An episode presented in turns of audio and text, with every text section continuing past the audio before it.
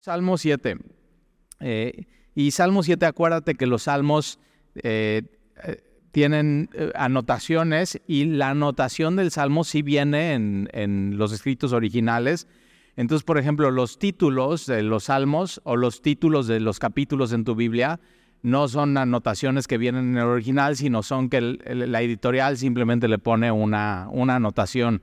Eh, pero aquí los, los, las anotaciones, por ejemplo, aquí en el Salmo 7, dice Sigaón de, de David, eh, y esta palabra es un término musical que hoy es desconocido, o sea, como que no sabemos qué es eso.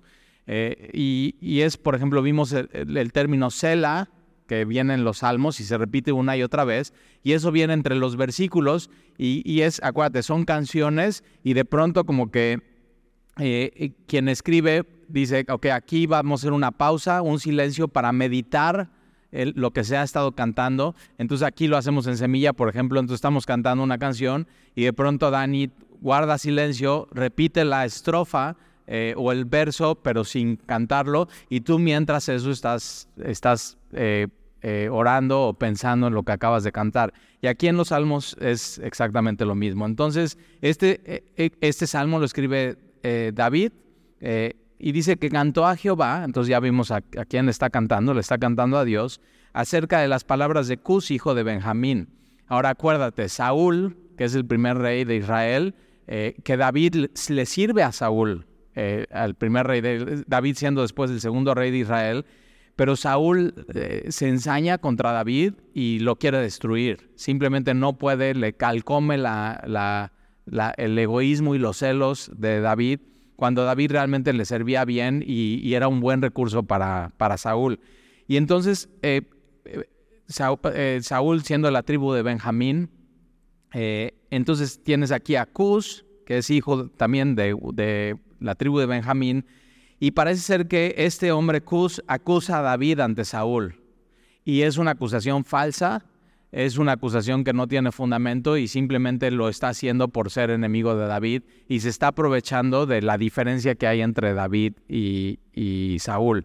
Y entonces David, eh, y, una de las cosas que yo tengo que aprender de David, por ejemplo, es que él toma de algo malo que le está pasando en su vida y hace una canción muy hermosa y, y bonita y buena. Y yo digo, yo necesito aprender a este hombre que de algo malo que te esté pasando en la vida, en vez de hacer una canción ranchera y de desamor y de tristeza y de así ya te vas a cortar las venas, este cuate agarra y hace una canción de confianza a Dios. Y, digo, yo quiero eso para mi vida, así. Y, ve cómo empieza. Entonces, hay esta acusación. ¿Alguna vez te han, dicho algo que no es verdad de ti? Y ahí, y ahí estás. No, ahora sí, van a ver y me van a escuchar. No saben quién soy yo.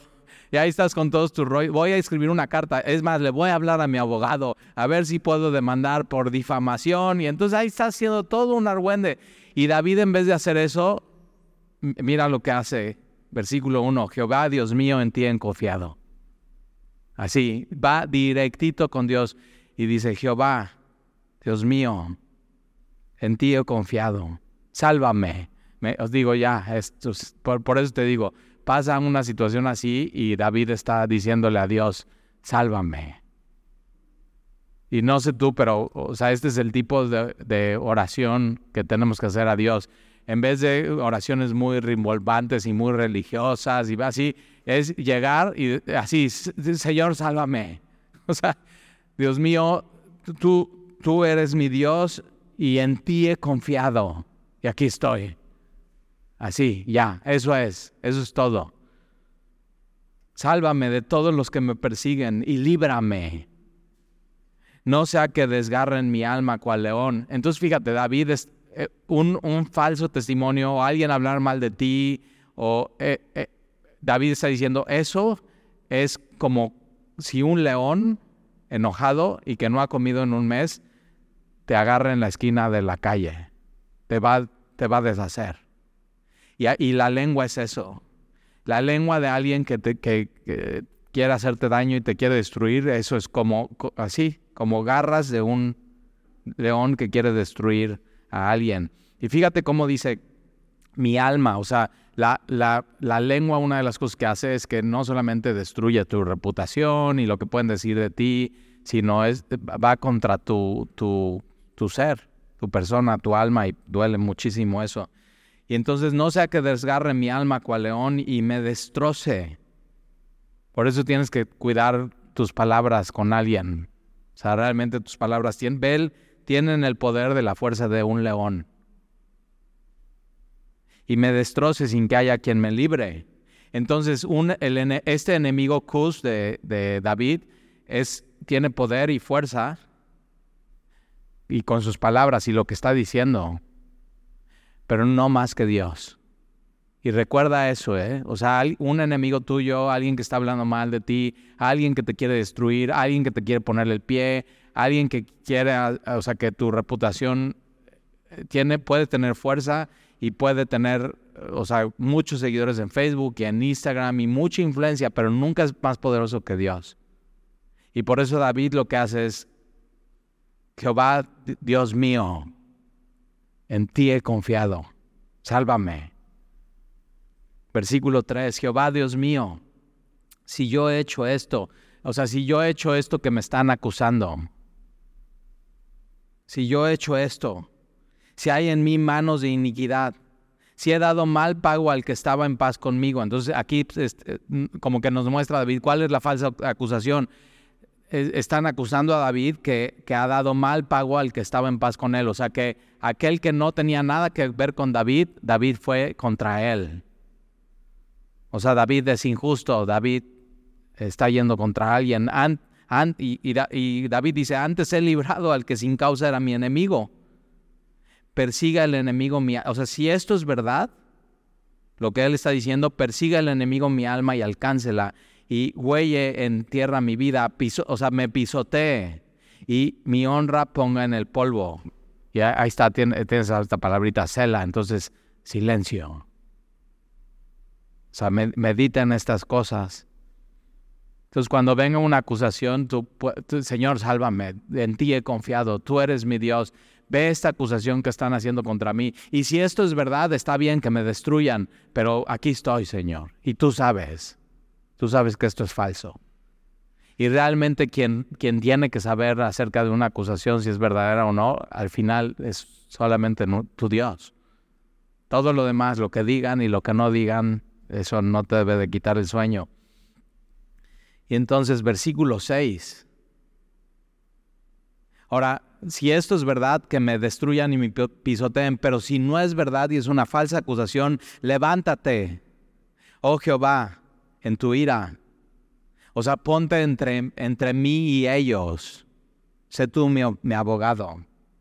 Entonces levántate, oh Jehová, en tu ira, álzate en contra de la furia de mis angustiadores, y despierta en favor mío el juicio que mandaste. Ahora, Dios puede parar una cosa así antes de que llegue a los ojos, a los oídos de nadie más, y no pero de pronto Dios permite que pasen cosas y que llegues hasta, hasta un juicio. Y un juicio legal, donde te acusen y haya pruebas y haya fotos y haya así hasta un video y tú dices, es que yo no, yo no. O sea, yo me están acusando por algo que no es, simplemente son mis enemigos. Y entonces, ¿qué está diciendo David? O sea, Señor, despierta en favor mío el juicio que mandaste. Y tienes que saber esto, que Dios siempre está a favor de nosotros. Es nuestro Padre. Él está a nuestro favor, Él está siempre de nuestro lado en, en este tipo de cosas. Entonces, Dios te puede librar de, falso testimonio, de una acusación falsa y pararlo, pero puede ser que Dios permita que esto siga y al final, en el juicio, librarte de una acusación así y pararlo. Y en, y en ambos Él se lleva la gloria. Entonces, mira, versículo 7, te rodeará congregación de pueblos y sobre ella vuélvete a sentar en alto. Jehová juzgará a los pueblos, júzgame, oh Jehová, conforme a mi justicia Ahora, no es, no es mi justicia delante de ti, porque David entiende, no soy justo delante de Dios. Él ve lo que hizo con Betsabé, ve lo que hizo con Uriah, su esposo. Él, no, es, es en este caso que me están acusando, entre yo y la persona, yo soy justo, yo soy el que tengo la razón. Entonces, y conforme a mi integridad, yo no hice esto que me están acusando. Versículo 9, fenezca ahora la maldad de los inicuos Mas establece tú al justo, porque el Dios justo prueba la mente y el corazón. Entonces vemos aquí un atributo de Dios. Dios es justo. Nunca, o sea, nunca dudes de eso. Dios es justo. Mi escudo está en Dios. Entonces, un escudo, ¿no? En esos tiempos, en la, si tú salías a la guerra, el escudo te servía para defenderte. Entonces, Dios es justo y Él es mi defensor. Él me va a defender de los ataques del enemigo. Entonces mi escudo está en Dios, que salva a los rectos de corazón. Dios es juez justo. Entonces Dios, es, versículo 9, Dios es justo. Versículo 10, Dios es mi defensor. Versículo 11, Dios es el juez. Y al final Él va a hacer justicia y va a hacer lo correcto. Y Dios está airado contra el impío todos los días. Si no se arrepiente, su, el, su enemigo, Cus. Entonces Dios sí da lugar a arrepentimiento. Pero si no se arrepiente, entonces Él afilará su espada y, está hablando poéticamente acerca de Dios.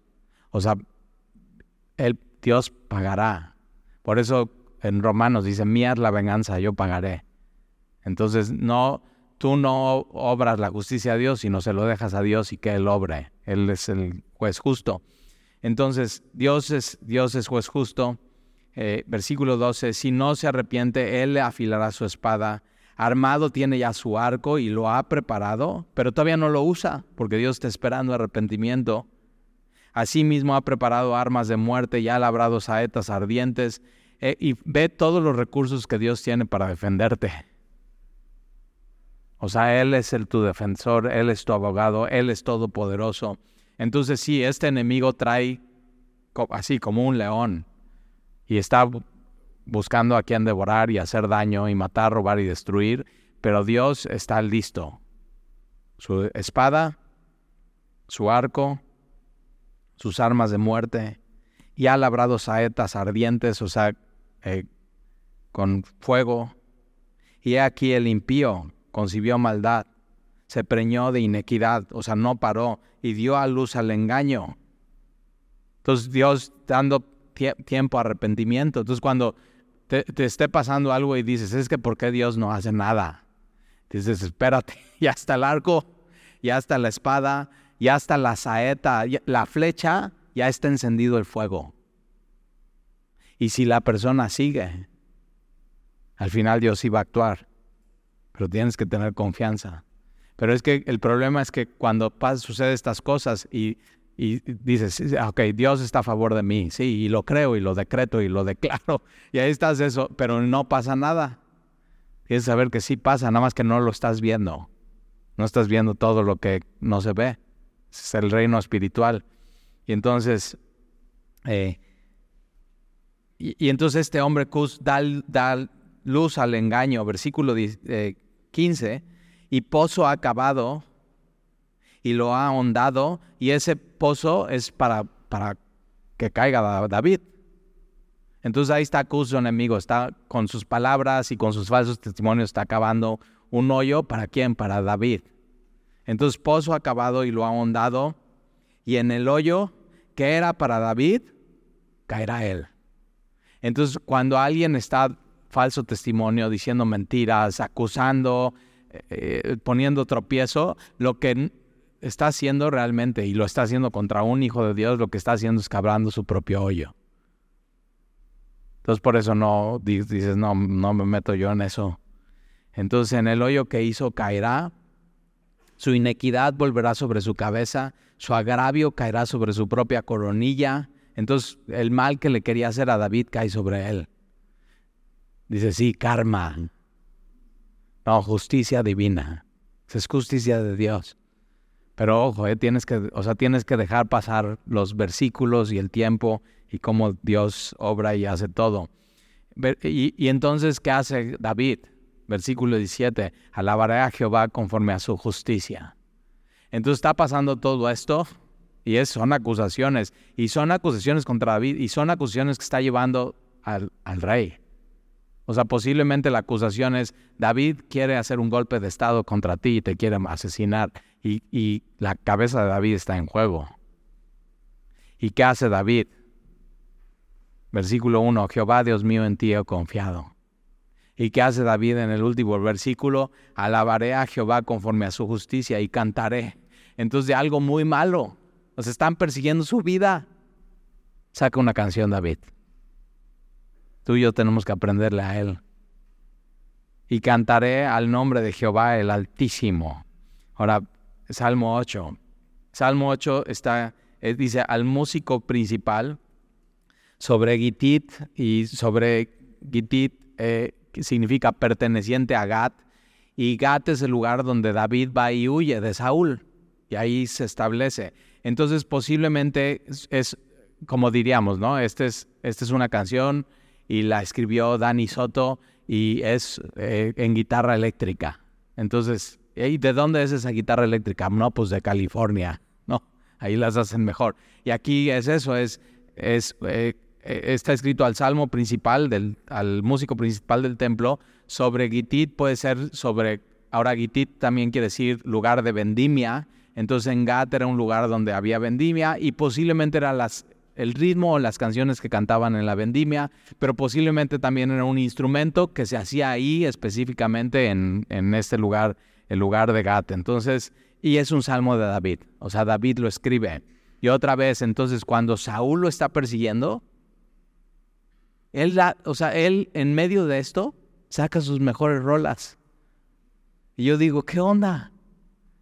Entonces, ve, en medio de dificultades, tú y yo tenemos que poner nuestra confianza en Dios y sacar nuestros mejores momentos de nuestra vida. O sea, tiene que salir a relucir realmente quiénes somos y nuestra identidad en, en Jesús. Entonces, y ve lo que dice, dice, oh Jehová, Señor nuestro, y eh, Jehová, es el nombre del, Dios del pacto. Entonces dice, oh Jehová. Y, Dios, aquí Señor nuestro, es amo. Entonces, si eres nuestro Dios, pero no, no te quedas ahí, eres nuestro amo. Y somos tuyos, y somos tus esclavos, y tú nos, somos tu pueblo. Entonces, eso es lo que está diciendo David. Oh Jehová, Señor nuestro, cuán glorioso es tu nombre en toda la tierra, no solamente aquí en Israel en toda la tierra. Es tu gloria. Tu nombre, en, el Antiguo Testamento, nombre es todo lo que tiene que ver con los atributos de Dios. O sea, todo Dios completo es, es, es glorioso. Entonces, cuán glorioso es tu nombre en toda la tierra. Ahora tú hoy, tú y yo hoy sabemos su nombre y es Jesús. es un nombre glorioso. Y Salmo 8 vas a darte cuenta que habla de Jesús. Entonces ahorita vas a ver por qué. Entonces, oh Jehová, Señor nuestro, cuán glorioso es tu nombre en toda la tierra. Has puesto tu gloria sobre los cielos. Entonces, en, la tierra tu nombre es glorioso, pero tu gloria no cabe en la tierra, necesitas más. Y entonces los cielos, todo. Y ni aún cabe ahí Dios. Pero ahí está.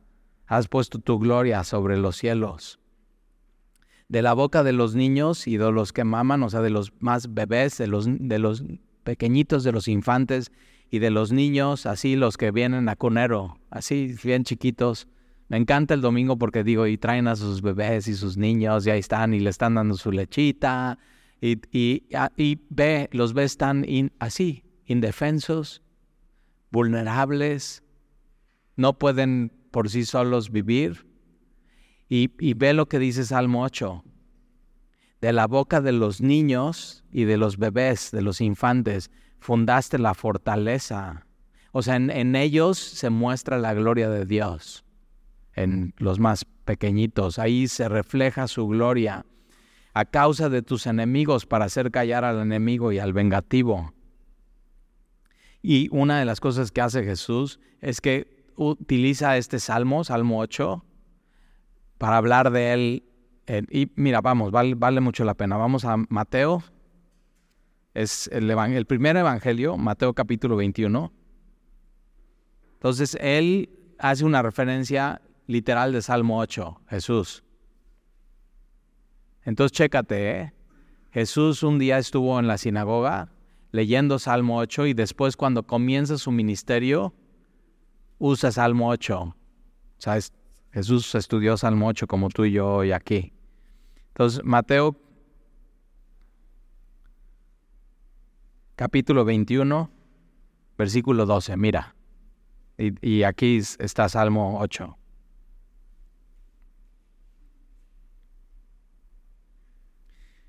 Mateo 21, 12. Y entró Jesús en el templo de Dios. Y echó fuera a todos los que vendían y compraban en el templo. Volcó las mesas de los cambistas, las sillas de los que vendían palomas, y les dijo, escrito está mi casa, casa de oración será llamada, mas vosotros la habéis hecho cueva de ladrones. Y vinieron a él en el templo ciegos y cojos, y los sanó. Ahora el templo era para esto, para que ciegos y cojos pudieran ir, pudieran orar a Dios y Dios los pudiera sanar ahí. Pero ¿cómo los ciegos podían estar en el templo si estaba lleno de mesas y lleno de cambistas y lleno de gente y lleno de ruido y no se podía? O sea, ellos ya habían hecho un lugar de sanidad, un lugar de negocios. Y por eso Jesús, o sea, está tan molesto y dice, ¿han hecho ustedes esto? Casa de ladrones, cuando tendría que ser un lugar para sanidad. ¿Te imaginas? O sea, ahí, están los cojos y cómo pueden pasar los cojos entre todo, o sea, todo ese mercado que habían hecho en el templo y los ciegos cómo podrían avanzar. Y Jesús quita todo esto y los, les sana. Entonces lo que debería de haber estado sucediendo en el templo con Jesús sucede. Y eso es lo que Jesús hace. Eh, todos estos estaban estorbando a Jesús. Versículo 15. Pero los principales sacerdotes y los escribas, viendo las maravillas que hacía, y a los muchachos aclamando en el templo y diciendo, sana al hijo de David, se indignaron. Eh, ¿Y quién están los niños? Entonces, ve, me encanta esta foto, los niños en el templo. Eh, el templo era un lugar para los niños, para los ancianos, para los cojos, para los ciegos, para las mujeres, para las familias. Y entonces están ahí de pronto está Jesús y estos niños están viendo cómo Jesús está salvando. Y le está dando vista a los ciegos. Y los cojos pueden caminar. Y les está sanando. Y estos niños empiezan a alabar a Jesús y le están diciendo, sana al hijo de David. El hijo de David es sinónimo del Mesías el descendiente de David, el que iba a venir. Y entonces mientras estos niños están haciendo, y, y ahí te va, ¿eh? Los escribas, los sacerdotes y el sumo sacerdote no están reconociendo quién es Jesús, aún con los milagros. ¿Quiénes sí están reconociendo? Los, los niños, los infantes, los chiquitos, los más vulnerables, los más débiles, y por eso en Corintios Pablo dice, o sea, vean hermanos, nuestra vocación, que, o sea, véanse, no son muchos de ustedes nobles. ¿O hay aquí alguien noble? ¿Hay alguien aquí de la nobleza de Inglaterra con sangre azul? No, ¿verdad? Vea que no hay muchos de ustedes fuertes. No hay, o sea, ¿por qué? Porque lo débil de este mundo escogió Dios. Y ahí están los niños caminando en el templo. Y lo vil escogió Dios. Y lo débil, lo vil, lo menospreciado escogió Dios. Y lo que no es, escogió Dios. ¿Para qué? Para avergonzar a los fuertes. A los que se creen que son y no son. Y entonces, y, y, Jesús usa entonces Salmo 8, mira, versículo 16. Y le dijeron, ¿oyes lo que estos dicen? Y Jesús les dijo, sí. O sea, Jesús está recibiendo adoración como si fuera Dios. Osana al Hijo de David. Salva hoy, Hijo de David. Y Jesús dice, sí. ¿Nunca leíste? Me encanta Jesús porque les dice a los muy estudiosos de la Biblia, que no leíste, o sea, no pusiste atención en tu clase de teología, no leíste bien Salmo 8, sacerdote, fariseo y escriba. Entonces, y Jesús les dice, sí, nunca leíste de la boca de los niños y de los que maman, de los bebés, perfeccionaste la alabanza y de pronto están estos, los más débiles, alabando a Jesús como Dios. Por eso Salmo 8 está hablando de la gloria de Dios, está hablando del nombre de Dios, está hablando de Jehová, del Dios del pacto, está hablando del Señor y Jesús se atribuye ese salmo y dice, ese soy yo. Entonces Jesús está ahí en Salmo 8. Entonces nunca leíste de la boca de los niños y los que maman, perfeccionaste la Y dejándolos, salió fuera de la ciudad a Betania y posó, posó ahí. Entonces vamos a, vamos a regresar por favor a Salmo 8. Entonces siempre que leas los salmos, tienes que estar buscando a Jesús. ¿Dónde está Jesús aquí? Entonces ya con, es, con esta mentalidad, o sea, Jesús se atribuye Salmo 8. Y con esta mentalidad entonces tienes que leer Salmo 8 y mira, Salmo 8.1. Oh Jehová, Señor nuestro, y entonces podrías cambiar Jesús nuestro. Es Dios. Jesús es Dios. El Dios del pacto. Y es nuestro Señor, nuestro amo, nuestro Dios. Jesús, cuán glorioso es tu nombre en toda la tierra. Has puesto tu gloria sobre los cielos. De la boca de los niños, ahí está, Mateo. Y de los que maman, fundaste la fortaleza a causa de tus enemigos para hacer callar al enemigo y al vengativo. Cuando veo tus cielos, mira quién es el cielo. Es su cielo. ¿Por qué? Porque Él lo hizo.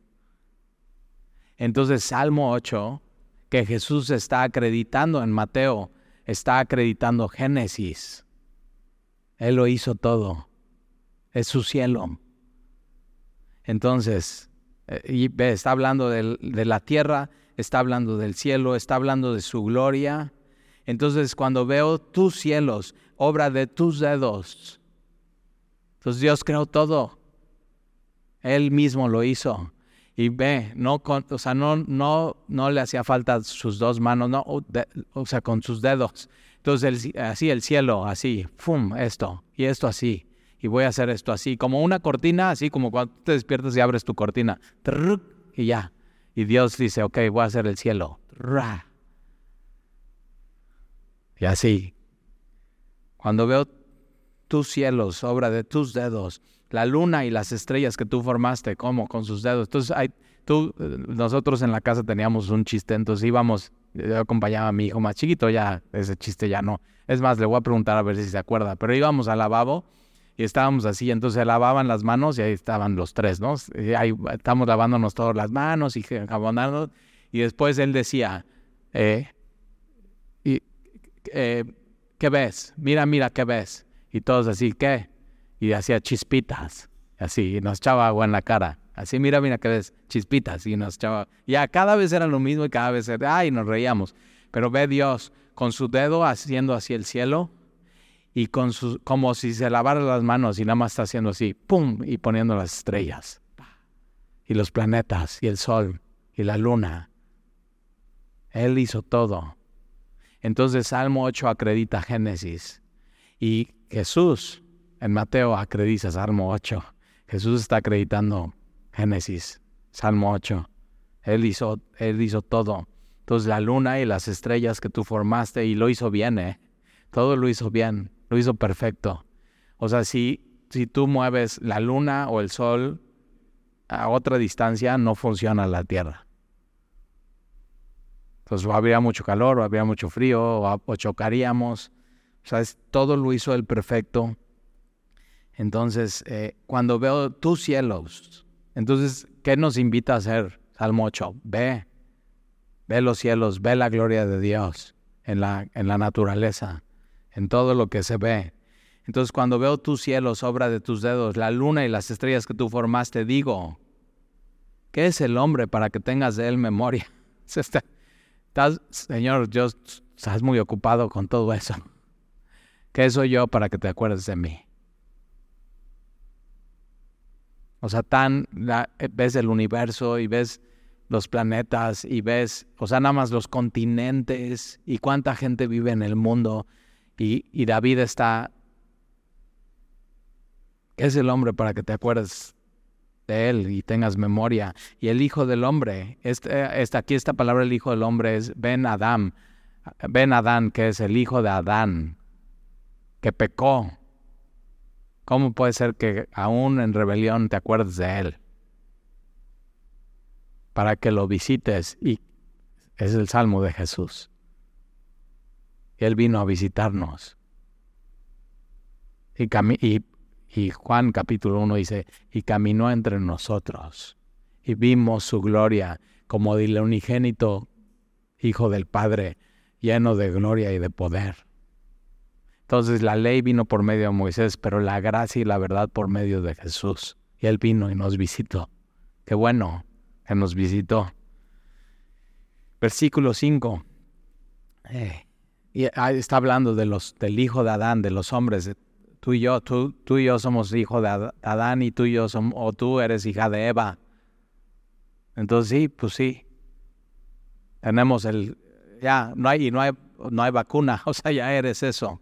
Eres pecador, estás caído, pero fíjate, por un hombre entró el pecado al mundo y la muerte, pero por un hombre la redención. Hay gente que dice, ¿yo qué? Yo ni estaba, ¿yo qué culpa tengo de Adán? digo, no, pero es que sí te conviene, porque por, así como por un hombre entró el pecado, por un hombre puedes tener vida eterna y redención. Entonces Salmo 8 ve lo que está haciendo. Salmo 8 te está diciendo de dónde venimos. Ah, Salmo 8 contesta las cuatro preguntas que siempre ha tenido la humanidad. Y la, la única respuesta correcta es la que da la cosmovisión cristiana. Entonces, ¿de dónde venimos? Dios nos hizo. O sea, Dios creó absolutamente todo y Dios nos hizo. Pero ¿qué pasó con el hombre? Cayó. La caída. Entonces somos hijos de Adán. Pero ¿qué sucedió? Jesús nos vino a visitar, redención. Y un día va a haber restauración. Ahí está, las cuatro cosas. Y tú y yo necesitamos saber eso y las cuatro cosas las enseña Salmo 8. Entonces, hablando de los hombres, versículo 5, le has hecho poco menor que los ángeles. Entonces tienes a Dios, ¿no? Y la Trinidad, Dios Padre, Dios Hijo, Dios Espíritu Santo, y Jesús es, Dios, Jesús es el Señor, Jesús está sentado en el trono. Y, y abajo de, de, Jesús, abajo de Dios, tienes a los ángeles, Elohims, a los ángeles. Y abajo de los ángeles estamos nosotros. Ahora, chécate cómo David pudo haber sido inspirado por el Espíritu Santo y decir, no, pues nosotros somos un poco arriba de los animales, o sea, de los bueyes y de los peces y de las ovejas, y no, o sea, dice, no, ustedes están un, y dice un poco, ¿eh? Un poco, porque los, o sea, los ángeles fueron creados y tú y yo fuimos creados por Dios, tenemos vida eterna y, diferente, porque nosotros lo que tenemos a diferencia, somos el, el único ser creado que tenemos la imagen de Dios, la estampa de Dios en nosotros. Y ahorita lo vas a ver aquí. Entonces, le has hecho poco menor que los ángeles, y eso lo dice Hebreos. Entonces, eso que dicen, no, es que todos los hombres, hay, hay una idea, una ideología. Yo estuve la semana pasada con alguien, un amigo, y me dice, es que todos, la verdad, todos tenemos algo de Dios y todos somos Dios. Y yo le quedo viendo con los ojos bien abiertos. Es una persona inteligente, le digo, ¿qué? ¿Otra vez? ¿Cómo? O sea, ¿me puedes repetir bien eso? Y tienes que hacerle a la gente que lo repita, porque como que lo dijo muy así, ¿no? Y, eh, hablé del Espíritu Santo con él. Dice, sí, es que eh, todos tenemos células del Espíritu Santo. Entonces yo digo, ¿qué onda? Eso es, panteísmo, que todo es Dios y todo es... La, y no, justo la, la Biblia enseña que Dios es diferente a su creación. O sea, Dios es todo lo que no es creado. Entonces, siempre que hables con alguien, hazlo repetir lo que dijo, para que cuando se escuche una segunda vez, diga, no, pues sí, no, o sea, no sé, estás diciendo una tontería. Pero, o si no, afirme, eso es lo que yo creo. Entonces, tienes a Jesús, tienes a los ángeles y tienes al hombre, pero ve el hombre, ¿eh? Ve lo que eres, hijo de Adán. Al hombre lo coronaste de gloria y de honra. Entonces tú tienes una, Dios puso sobre ti su bendición por ser hijo de Adán, hijo de, del, hombre. Él te coronó con honra. Entonces por eso los cristianos tenemos que tratar a las demás personas, cristianas o no cristianas, con mucho honor y con mucha honra y como que todos somos iguales delante de Dios. ¿Por qué? Porque Dios nos coronó y somos hechos a su imagen y semejanza. Eso tenemos, tenemos el sello de Dios, honra y gloria. Y entonces lo coronaste de gloria y de honra. Eso es lo que nos hace diferente a otros seres vivos.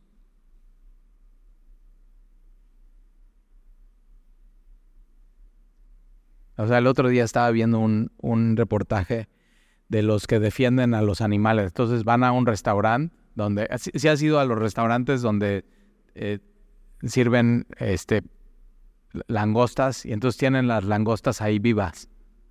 Y entonces ahí están las langostas vivas. Yo he ido a los restaurantes y digo, no, ahí sí ya la vi, qué bonita, no me la quiero comer.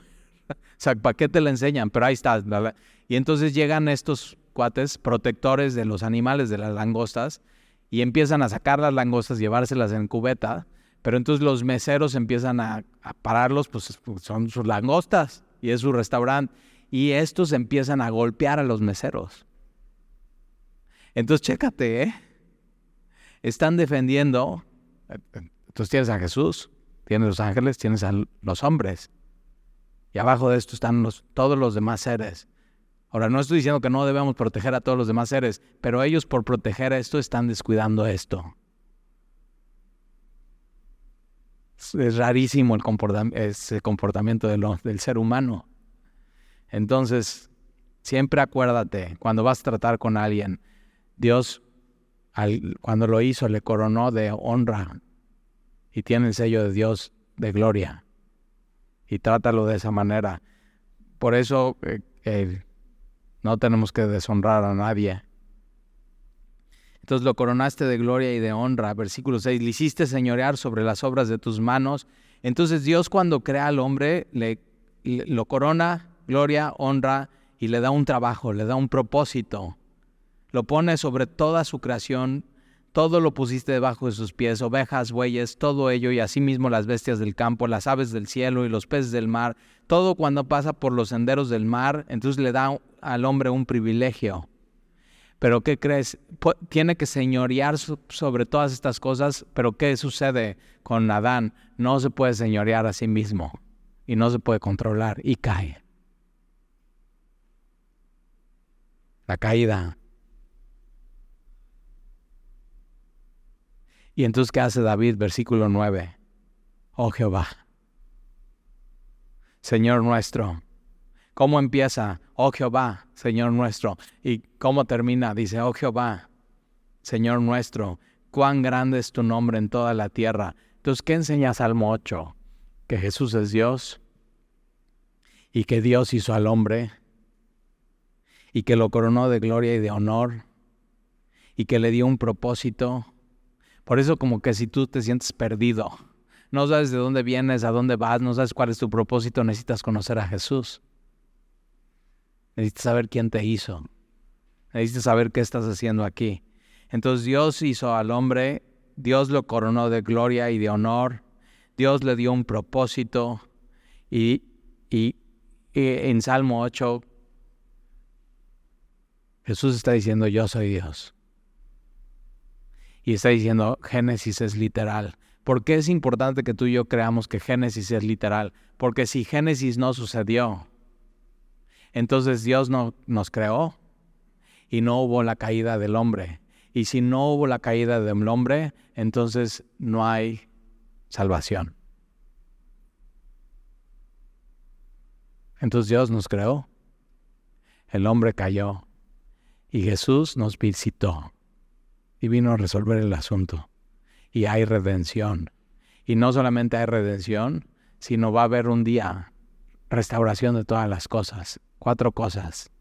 La creación, la caída, salvación y un día restauración. ¿Oramos?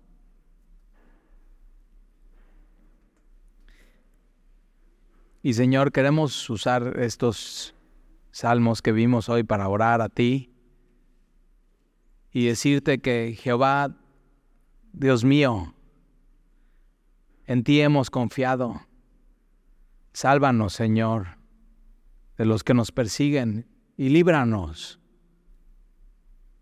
No nos dejes caer, Señor, en las garras de un león.